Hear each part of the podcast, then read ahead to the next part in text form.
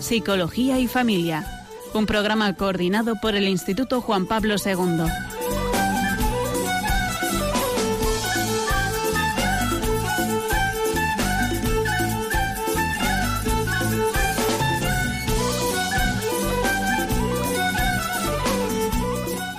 Buenas tardes, queridos oyentes de Radio María.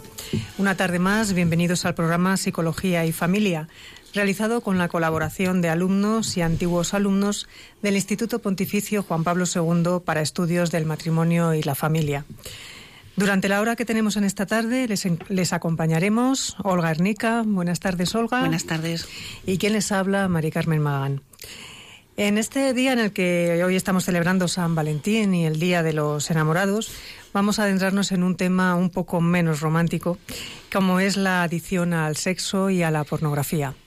Y vamos a ir leyendo a lo largo de la tarde algunos testimonios para que vayamos viendo un poquito más en, como en, la, en la, realidad cómo se concreta este, este problema y esta enfermedad. Así que empezamos y Olga nos lee un primer testimonio. Sí, bueno, de, eh, decirles que los testimonios, claro, como es un tema eh, que se lleva y se vive de manera oculta, era complicado encontrar a personas que estuvieran dispuestas a darlo en directo, con lo cual hemos elegido pues entre eh, varios libros, internet, algunas publicaciones científicas y hemos hecho pues un poco extracto de, los testimonios que, ahí figuran. ¿no? Luego recomendaremos también al final algunos de los libros y, dentro de esos libros también hay eh, algunos de los testimonios que vamos a leer esta tarde.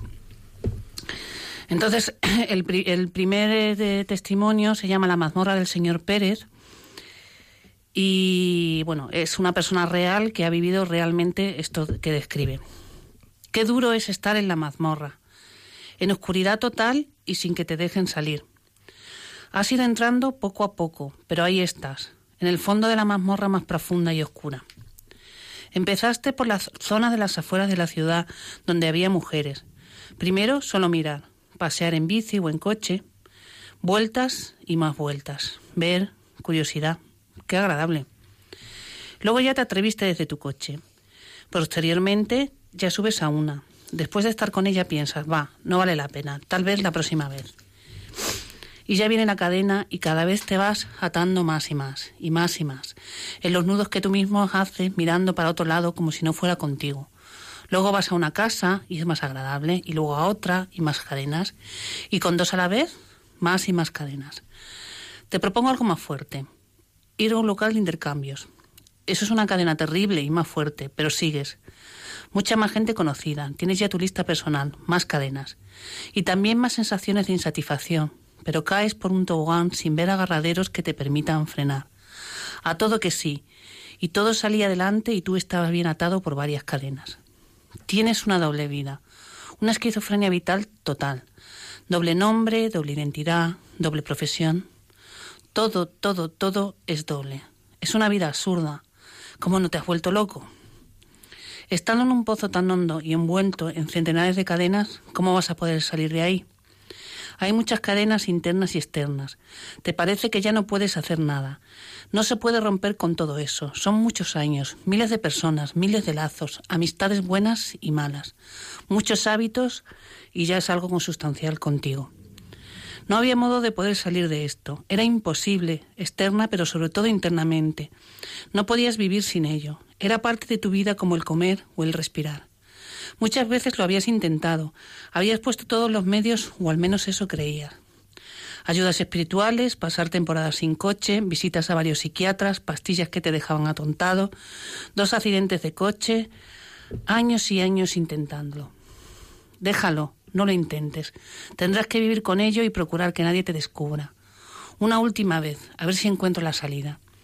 No puedes salir de la negra mazmorra. Tú quisieras, buscas, buscas salidas, haces esfuerzos y te vuelven a echar dentro. Ja, ja, ja, ja. Pensabas que te ibas a escapar. El prisionero logra salir un ratito, pero un sedal invisible le ata a su querida odiada mazmorra. En este mismo momento en el que aparece se ha liberado, ya está planeando qué va a hacer para volver a una prisión más agradable y profunda. No puede vivir sin ella.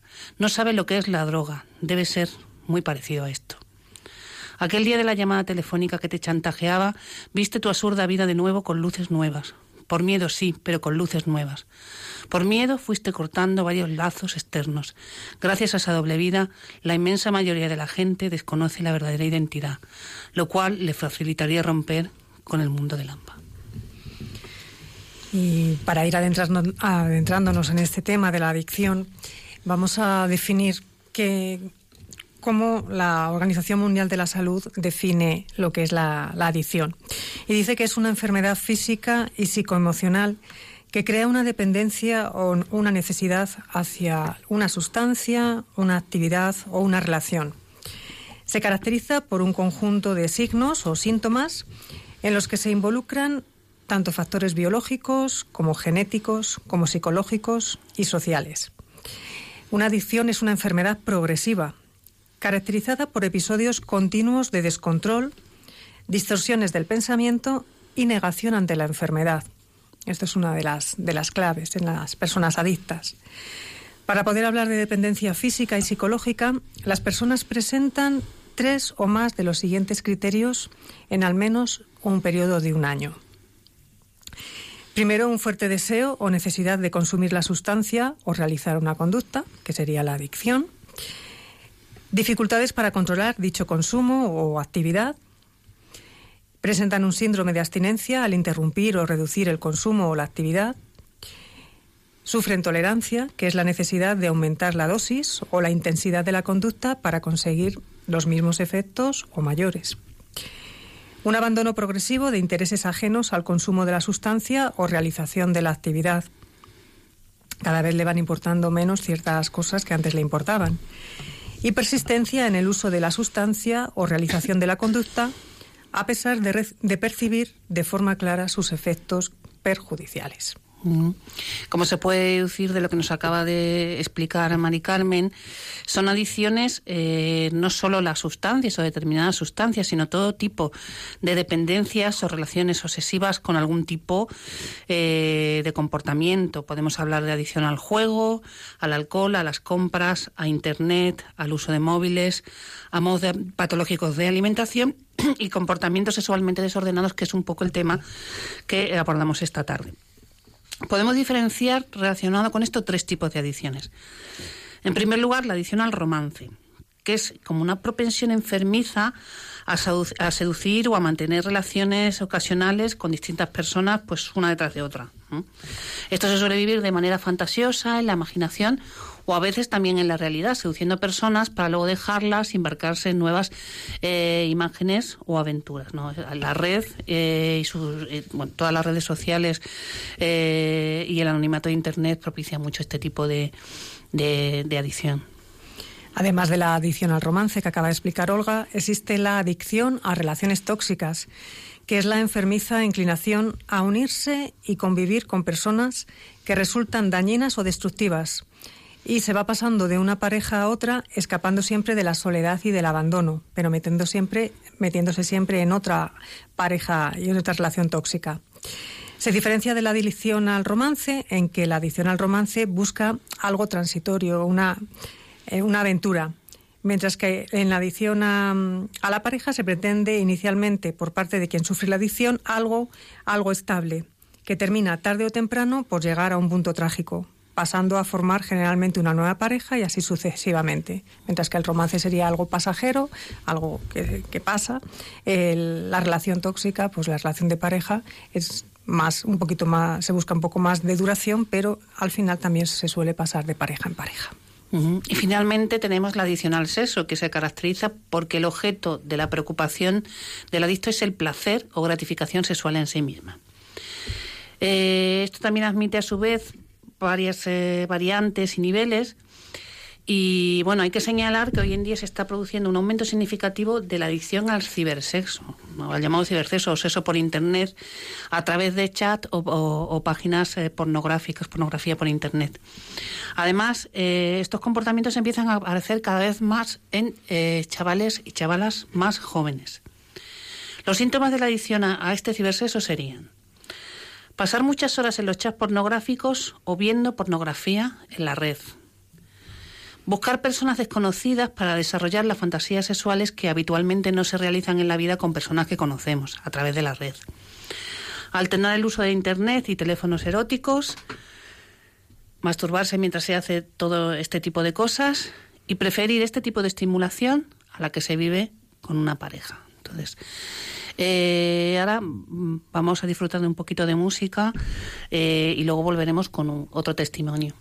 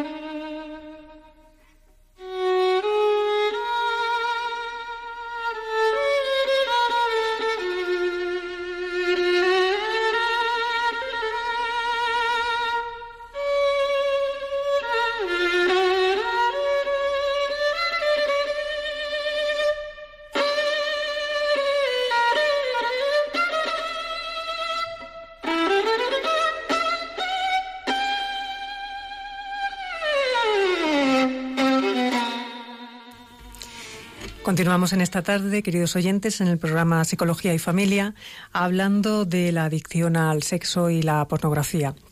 Eh, nos comentaba Olga antes de la pausa eh, algunos síntomas de la adicción al cibersexo y vamos a leer ahora un testimonio que nos va a ilustrar mm, esto. Sergio, 18 años, estudiante de primero de carrera.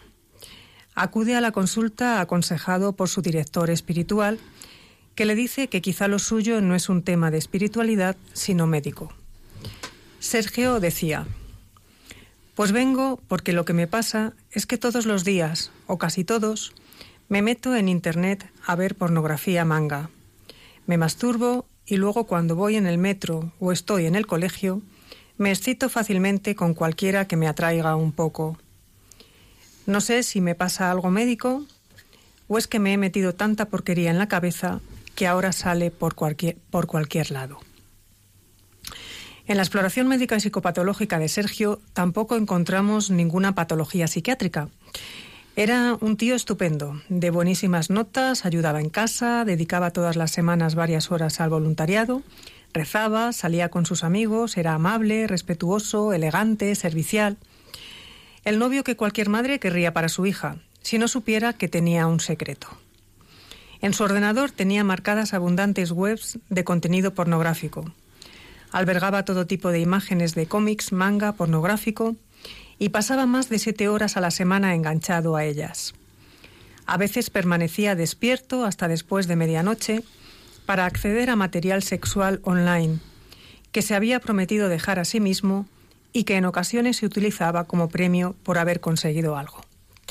Esto lo que podemos ver es que una cierta similitud con el primer testimonio que Olga leía del señor Pérez, puesto que la doble vida que el señor Pérez aludía en algún momento, aquí vemos también que en este joven, en Sergio, pues podría tener una imagen de cara al, exterior respetable, incluso podría ser el novio que cualquier madre querría para su hija, pero tenía ese secreto oculto en su vida.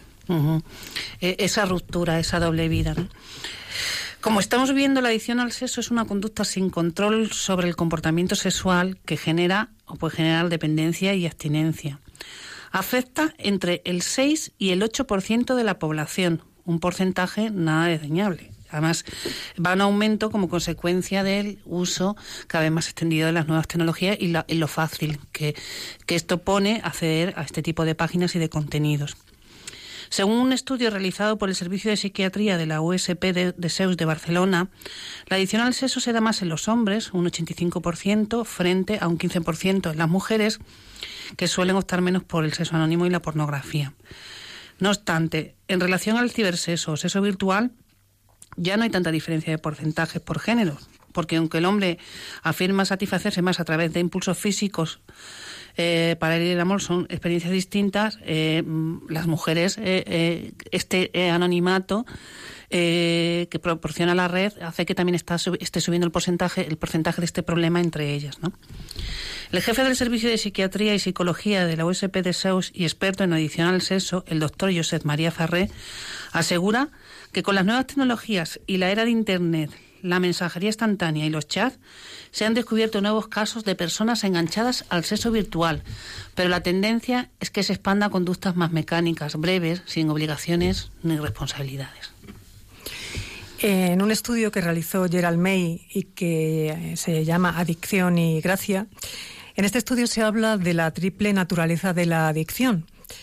Eh, naturaleza psicológica, neurológica y teológica. Con esto lo que queremos señalar es que el problema abarca a toda la persona, lo que es la mente, el cuerpo y el espíritu.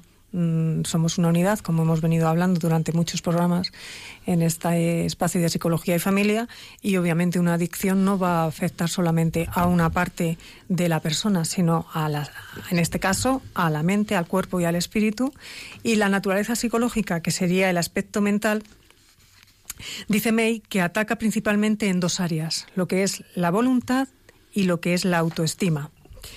Divide la voluntad en dos partes. Una que desea la libertad y la otra que solo desea continuar con esa conducta adictiva. Vemos ahí que ya hay una ruptura en la persona. ¿eh? Eh, la persona lucha en esa, en esa libertad por, querer liberarse de esa adicción y la otra parte de, ella desea continuar en esa conducta adictiva a la que está enganchada. Esta inconsistencia interna erosiona la autoestima. esta falta de voluntad o esta falta de libertad que al fin y al cabo la persona sufre afecta a la autoestima.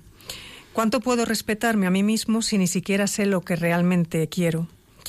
El daño más grande de la autoestima procede de los repetidos fracasos al intentar cambiar la conducta y no conseguirlo. Todavía uno se hace más daño y se flagela al querer salir de una situación de la que no puede. La naturaleza neurológica de la adicción, eh, estaríamos hablando del aspecto más corporal, más físico, eh, eh, tenemos que ver que en la adicción la actividad cerebral funciona de forma desequilibrada. Por ejemplo, las alteraciones cerebrales de la pornografía se han estudiado mucho y se, y, se ha demostrado cómo y se ve cómo interfiere en funciones cognitivas, incluyendo el conocimiento racional y cómo su expresión en, en el lenguaje libre. Y por último, la tercera parte que se ve afectada, aparte de ese aspecto mental y corporal, sería el aspecto espiritual que sería la naturaleza teológica de, la adicción. La adicción vuelve al adicto prisionero de sus impulsos y esclavo de su egoísmo.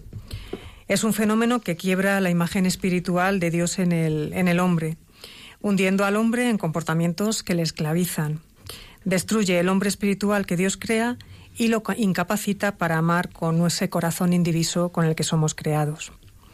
Así que es importante caer en la cuenta de que no estamos solo ante un problema de conducta, uno está esclavo de esa, esa conducta de adicción al sexo en este caso, reducido a este plano sexual, sino que incluye todo un sistema de pensamientos, la forma en que nos relacionamos y nos vinculamos con los demás, con los objetos, con las circunstancias de la vida. Por lo tanto, incluye múltiples aspectos de la persona y de sus relaciones. Bueno, leemos ahora otro testimonio, en esta ocasión de una mujer, de cómo una práctica placentera termina siendo dolorosa. En el caso de la señorita X, una mujer británica de 29 años, lo que empezó como una forma de disfrutar al máximo su sexualidad terminó llevándola a los lugares más oscuros y denigrantes de su condición humana Al principio, el gusto por el sexo a todas horas le parecía algo natural, incluso admirable entre, sus parejas, pero luego el gusto se convirtió en necesidad y termina siendo desesperación. Su historia comenzó a la edad de 20 años, cuando su cabeza solo podía relacionar la palabra adicción con las drogas y el alcohol, pero nunca con el sexo. Después de terminar con quien sería su primer gran amor, se adentró en una libertad sexual tan desenfrenada que pronto se transformó en libertinaje. Pasó a tener sexo con su pasó de tener sexo con su pareja a tenerlo con todo aquel que se estuviera que estuviera disponible, así sin ningún tipo de discriminación. Desde amigos cercanos hasta completos desconocidos que por casualidad se habían encontrado en un bar, todos eran candidatos para satisfacer unas ganas descontroladas de placer y excitación. Las primeras señales de alerta se dieron cuando la necesidad de tener sexo era lo único que ocupaba su mente. La única forma de sentirse totalmente satisfecha era teniendo actividad sexual por lo menos 10 veces al día, acompañada o en solitario.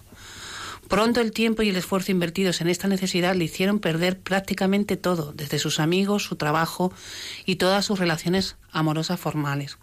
Su necesidad de placer se incrementaba conforme sus dosis aumentaban, como en el comportamiento típico de un adicto a las drogas. La desesperación comenzó a tomar lugar cuando ni la masturbación o los encuentros ocasionales rendían efecto.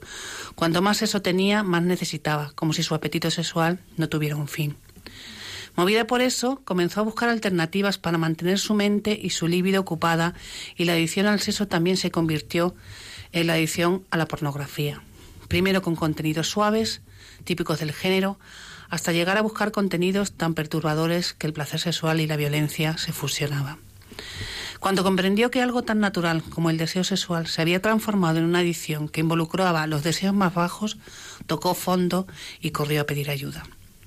Su tratamiento no ha sido sencillo, pero al igual que muchos adictos, al unirse a un grupo de apoyo anónimo, le ha servido a sentirse comprendida sin temor a ser juzgada.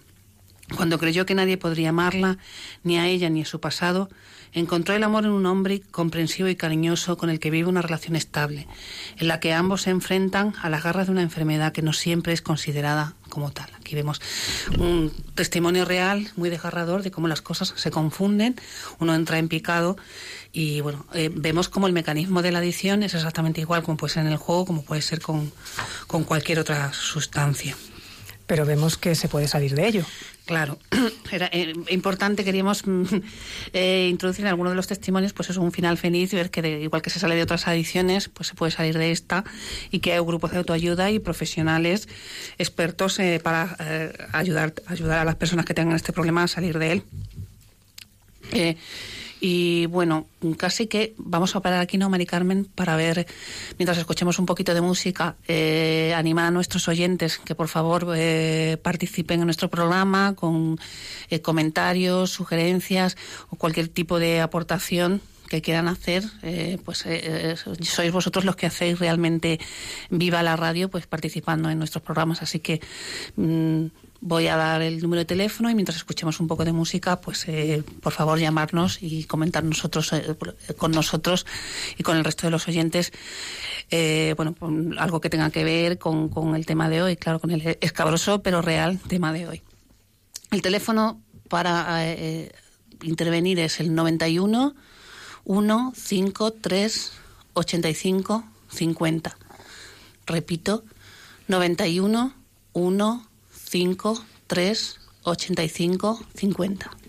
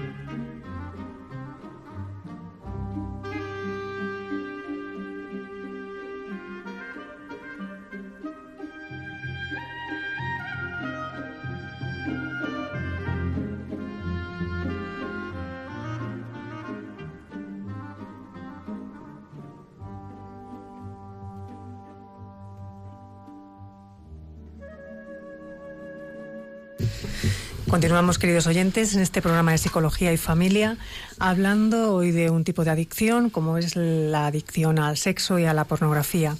Y damos paso a la primera llamada. Buenas tardes, Consuelo. Buenas tardes. Mira, yo quería contar mi testimonio porque ha sido muy fuerte. Yo fui adicta a todo, a la droga, al sexo, a, los afectos de los hombres. Esto, en mi caso, vino porque yo no, no me sentía amada en la infancia, ¿no? Y me, me, busqué un hombre que abusó de mí a los 14 años, bueno, y me llevó por esos derroteros de sexo terribles. Me casé con él y a los 6 años me separé, afortunadamente. Pero mi vida siguió por esas por esos caminos oscuros y horribles en las que él me había metido. Desde luego, en el año 91 me di cuenta que mi vida era una porquería. Y entonces una vecina me dijo, ¿no crees en Dios? Y yo me aclamé al Señor y me sacó de todo. De la noche a la mañana me sacó de todo. Claro que para irme limpiando ha tardado 20 años más, ¿no? Pero ya no me volví ni a drogar, ni a emborrachar, ni a acostarme con ningún hombre. Me sacó de todo. Por supuesto, imagínense el amor y la felicidad que tengo en mi vida para, para Dios. No hay nada más grande en mi vida que Él. Pues todo me lo arregló. Pues muchísimas gracias por su testimonio de, esperanza y de, y de, ánimo y de bueno que realmente estas cosas pasan, pero se puede salir de ello con, con ayuda del, del, Señor y en algunos casos pues con echando también manilla de, medios humanos, ¿no? Para apoyarse un poco. Eh, muchísimas gracias, Consuelo. Buenas tardes. Pues mm, continuamos animando a los oyentes a que participen y comenten su experiencia o nos consulten cualquier duda que puedan tener. Y vamos a hablar de cómo se forma una, una, adicción. Eh, podemos hablar de tres etapas. Una de ellas sería el aprendizaje, la segunda sería la formación del hábito y por último la lucha. En la primera etapa del aprendizaje, pues se produce la asociación de una conducta específica con un sentimiento de, placer o de alivio del, dolor. Puede tratarse de consumir una droga, comerse las uñas, contar dinero. Al realizar el acto, la persona experimenta un sentimiento de placer o una disminución de las preocupaciones o dolores que tuviera y el cerebro automáticamente eh, asocia esos efectos mm, pues, de placer con el comportamiento que se ha mantenido. Si ese efecto placentero es inmediato y poderoso, pues el cerebro hace una fuerte asociación entre la acción y el efecto y empujará a repetir la conducta de una forma inmediata. Si los sentimientos son más débiles o menos inmediatos, pues el cerebro necesitará muchas más repeticiones para consolidar esa asociación entre ese sentimiento y, y ese beneficio o ese placer que se produce. De todos modos, cada vez que la, conducta se va repitiendo, la asociación se refuerza y se va a tender a repetirla y cada vez más y con más frecuencia, más a menudo. Este modo de aprendizaje es lo que se llama condicionamiento en psicología y puede suceder incluso aunque la persona advierta que no le está que no le está ocurriendo. La persona puede no ser consciente de esta fase de aprendizaje. Luego ya en la siguiente fase, en el hábito, ya mm, se dará cuenta de que esa asociación pues se ha convertido ya en un, en un acto más consciente. Tenemos una llamada. Antes era, estábamos en Valencia, ahora nos bajamos a, a Murcia. Hola, buenas tardes. Hola, buenas tardes. Pues díganos, ¿qué quería compartir con nosotras? Pues yo quería hacer una consulta porque resulta que yo creo que, que soy adicto a la pornografía, pero así a, a, rato, de vez en cuando. Pero es porque a, lo mejor yo no tengo mujer, nunca he tenido novia, ni, ni he tenido hijos, ni, ni he tenido una relación con una mujer, ni nada. Entonces algunas veces tengo necesidad de sexo y lo suplo pues, masturbándome, viendo viendo a, pornografía, eh, pornografía y, y voy a confesarme frecuentemente cada vez que hago un acto de eso, pero a veces mm, los ímpetus de necesidades de eso son tantos que a lo mejor me dan por la noche y, y si no, y tengo un ordenador al lado de la cama, me levanto y, y aunque sean las 12 de la noche, mm, me pongo a ver eso y a masturbarme en eso. Y, y entonces eso no quiere la iglesia, ni lo quiere Jesús, ni nada, pero Mm, yo bueno, pero... podría evitar eh, caer en eso. Incluso le he puesto un filtro al ordenador, pero luego lo desactivo. Claro, vamos a ver. Eh, no lo quiere la Iglesia y no lo quiere Jesús porque no es bueno para usted. Ni la Iglesia ni Dios quiere para nosotros nada que, que, que sea dañino. Eh, Usted me decía que está en un, en un momento incipiente, pero claro, nadie empieza mm, en el fondo del hoyo, se empieza siempre poco a poco. Entonces, eh, yo sí que le animaría a buscar ayuda para salir de esto, porque eh, normalmente mm, esto refleja pues una serie de vacíos, una serie de dificultades a nivel eh, psicológico personal que usted puede estar llenando con esta actividad. Entonces, o, o, o, busca solución a ese problema raíz o simplemente por voluntad es muy difícil salir de esto, ¿eh? porque, bueno, uno de los, de los problemas que tiene una adicción es que realmente anula la voluntad de la persona. Entonces yo le animo a, a que, a que busque ayuda. Eh, y bueno, gracias a Dios de momento no es un algo eh, que le haya hecho entrar en, en una cadena en espiral tan profunda como eh, los testimonios que nos han comentado o que hemos leído esta tarde, pero bueno, mucho mejor mientras antes se pone remedio mm, todo eso que se ahorra y es más fácil, porque alguien puede ayudarle. Pues nada, ánimo, amigo de Murcia. Y continuamos con una segunda etapa. Sí. Veíamos, eh, en primer lugar, eh, que nos explica Mari Carmen cómo se forma en la etapa de aprendizaje. Y luego tenemos una segunda etapa donde lo que se forma es, es el hábito, ¿no? Hasta el momento eh, simplemente se había asociado una conducta a un efecto placentero.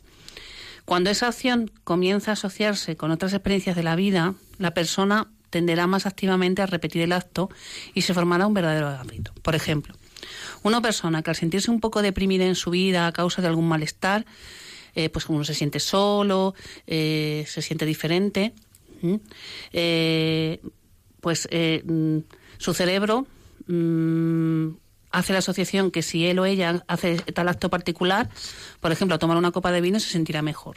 De este modo, terminará deseando realizar este acto como un medio para reducir su melancolía. En este caso ya no se repite la conducta solo por los efectos directos que produce, eh, que en este caso sería el gusto al vino, sino como una reacción ante el dolor, el malestar, el miedo, y poco a poco se irá incrementando la frecuencia de dicha conducta.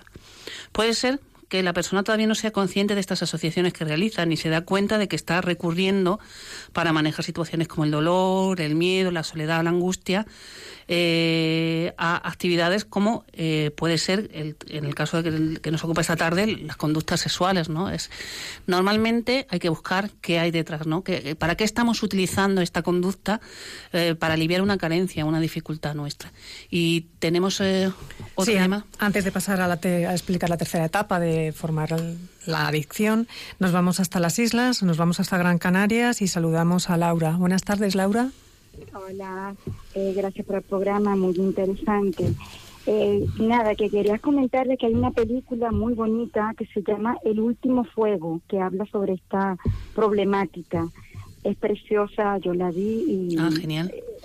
El último fuego. Uh -huh. Y aparte, yo tuve mucha relación con un familiar, pero con alcohol, y es importante para los familiares que sepan que hay ayuda, Uh -huh. Yo particularmente asistí a la NON, que es de familiares de alcohólicos anónimos, uh -huh. pero es lo mismo porque las adicciones eh, al final son conductas adictivas y muchas veces el familiar que no está metido en el problema grave, que no es el adicto, es el que puede empezar a buscar solución a esa problemática.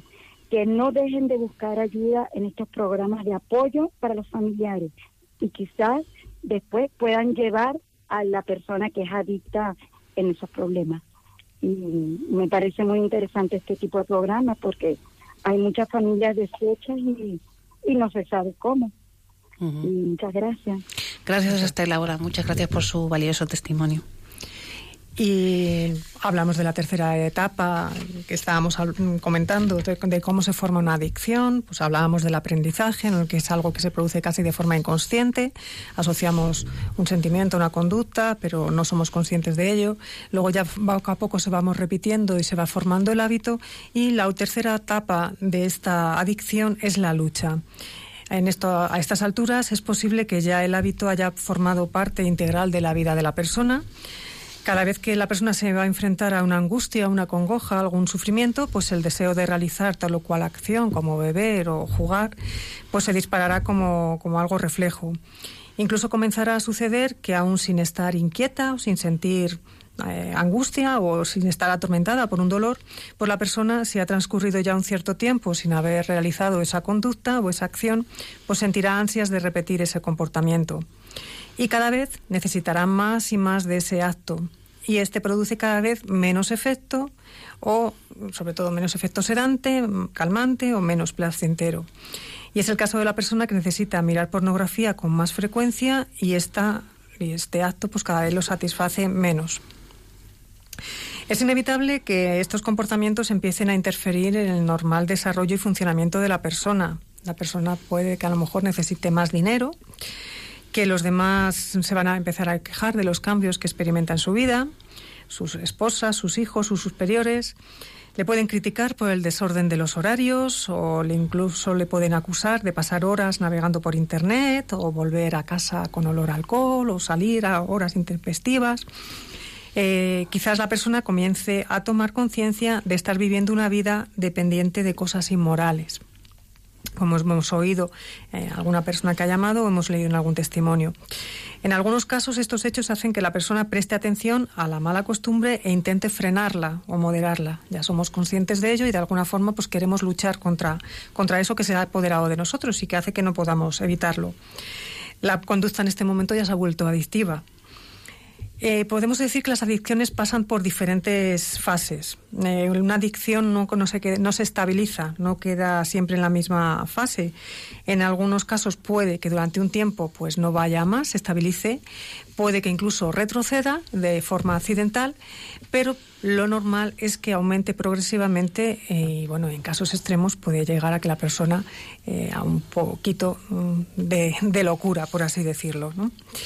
Y ahora vamos a empezar, Olga nos va a comentar. Sí, pero antes hay que se me ha olvidado una cosa importante, hablando con nuestro último oyente, que él decía que se ponía un filtro y que claro, luego se quitaba el filtro.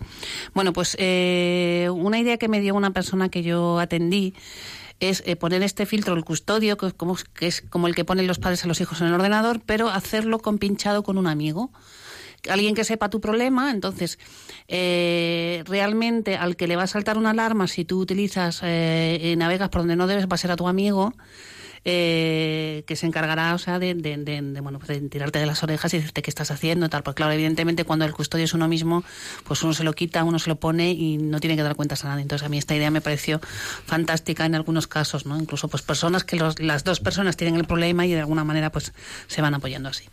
Y después de este paréntesis, eh, sí que vamos a, leer eh, un cuestionario que han desarrollado pues un grupo de autoayuda eh, internacional de los que hemos estado hablando antes, que son los sesólicos anónimos que están en bueno pues en todos los países, bueno no en todos los países, pero bueno en, un gran número de países.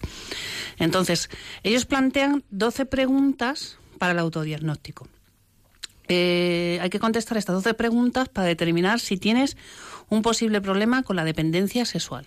Entonces, comenzamos, vamos a leerlas todas y que cada uno en serio reflexione en silencio. ¿Guardas secretos sobre tus actividades sexuales o románticas? ¿Mantienes una doble vida? ¿Tus necesidades te han llevado a tener sexo en sitios o en situaciones o con gente que normalmente no elegirías? ¿Te sorprendes a ti mismo buscando artículos o escenas sexualmente citantes en periódicos, revistas u otros medios de comunicación? ¿Te has dado cuenta de que tus fantasías románticas o sexuales causan problemas en tus relaciones o que no te permiten afrontar tus problemas? ¿Frecuentemente quieres alejarte inmediatamente de una pareja sexual después de tener sexo?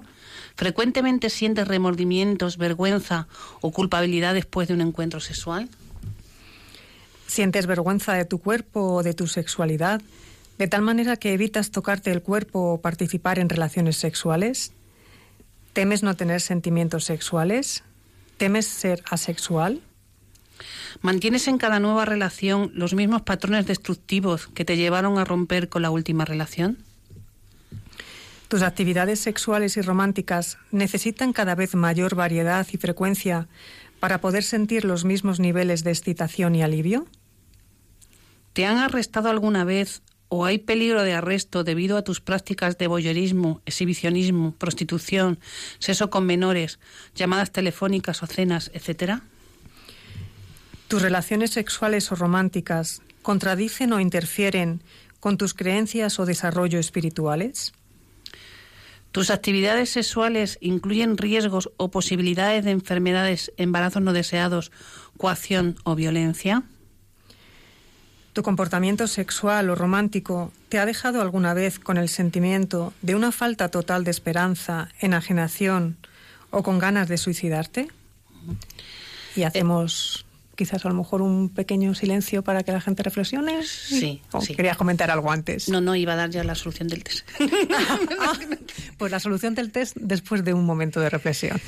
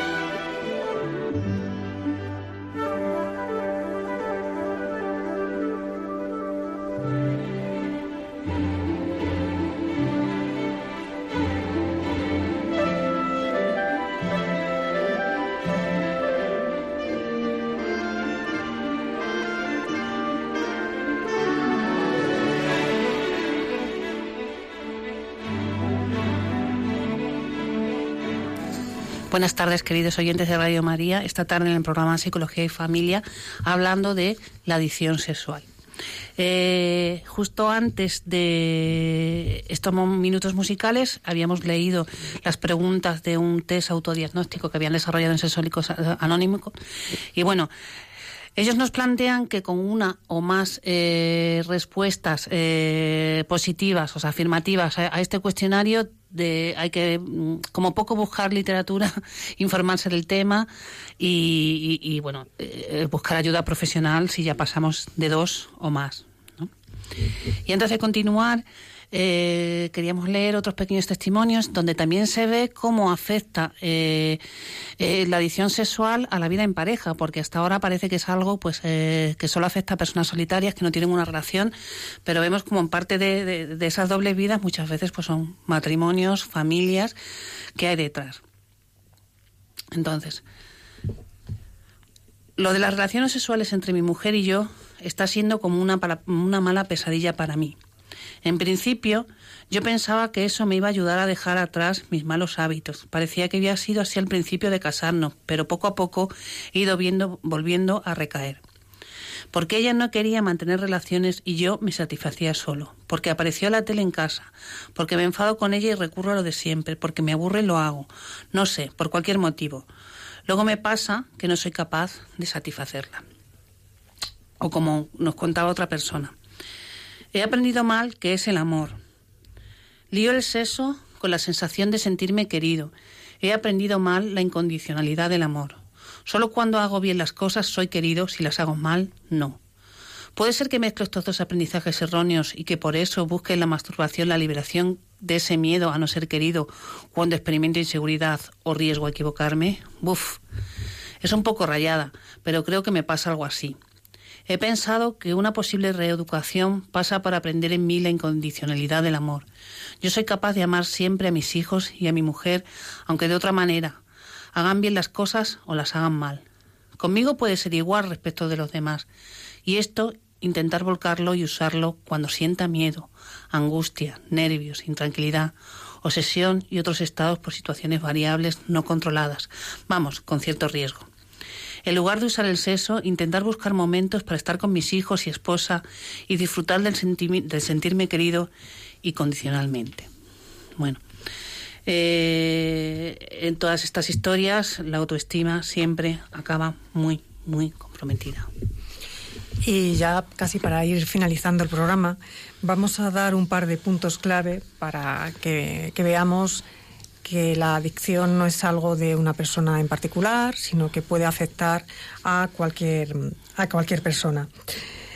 Eh, en primer lugar, ninguna adicción está asociada a una particular categoría social de personas ni a un determinado ambiente moral, modelo familiar o a algún paradigma educativo. Podemos encontrarnos con casos de abuso sexual, de sadomasoquismo, de incesto, de adicción a la prostitución, a la pornografía, tanto en clases sociales económicamente altas como bajas, en personas educadas e ignorantes, del primer y del tercer mundo, en trabajadores ocupados y desempleados, en familias bien constituidas y entre personas afectivamente desamparadas, entre ateos y creyentes. Que nos quede claro que esto, de esto no estamos libres ninguno por estar situados en una o en otra punta del planeta o en una o en otra familia. Obviamente, no cabe duda que hay algunos ambientes que van a ser siempre más propicios que otros para generar una adicción sexual.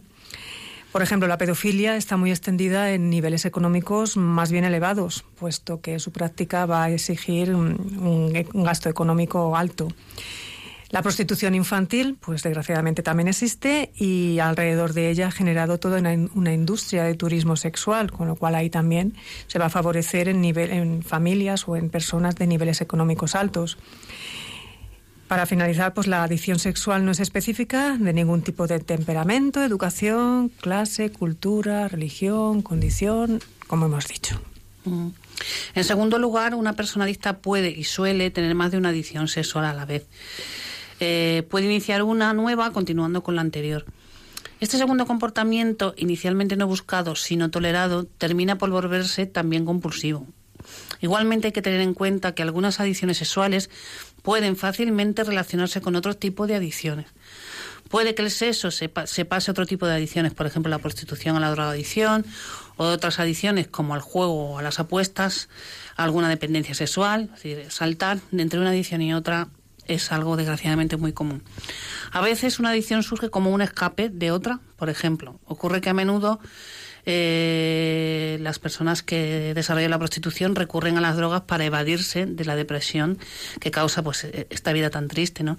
De, modo que, del mismo modo que muchos adictos al sexo se emborrachan o usan cualquier tipo de sustancias para mm, quitarse de encima esa eh, sensación tan desagradable que producen estos actos cuando acaban o la sensación de sentirse esclavo de ellos. Y bueno, ya casi siempre, como casi siempre, eh, fuera de tiempo, comentamos algunos libros dentro del de, eh, el apartado de cultura y familia. Sí, sobre todo decir que la mayor parte del programa nos hemos basado en un, en un libro que se llama La trampa rota de Miguel Ángel Fuentes y los testimonios también pues los hemos sacado de, de otro libro que se llama Atrapados en el sexo, cómo liberarte del amargo placer de la hipersexualidad de Carlos Chiclana. Además de estos dos, eh, tenemos también Control Cerebral y Emocional de Narciso Irala, Sexualidad, Principios Éticos de Ruiz Retegui y Adictos a las Sombras de José Manuel de la Torre, que es un libro de testimonios. yo creo que podemos finalizar con un punto de esperanza, ¿no? Que hemos hablado de la adicción y bueno, casi nos hemos quedado como que cualquier persona podemos caer en ello, pero sobre todo ver que de ello se puede salir. Efectivamente, eh, hay un oyente que ha compartido su final feliz con nosotros. En algunos de los testimonios eh, lo hemos comentado. Otros están todavía en fase incipiente buscando ayuda, pero hay que transmitir siempre un mensaje de esperanza, que hay profesionales que, y grupos de autoayuda que nos pueden ayudar eh, y que bueno que no, no estamos solos y que bueno que esperanza y a por ello. Y ya nos despedimos hasta el próximo programa, que será el mes próximo. Pues nos despedimos. Buenas tardes, Olga. Buenas tardes, Mari Carmen. Y pues es la que se habla, Mari Carmen Magán. Hasta el mes que viene. Hasta el mes que viene.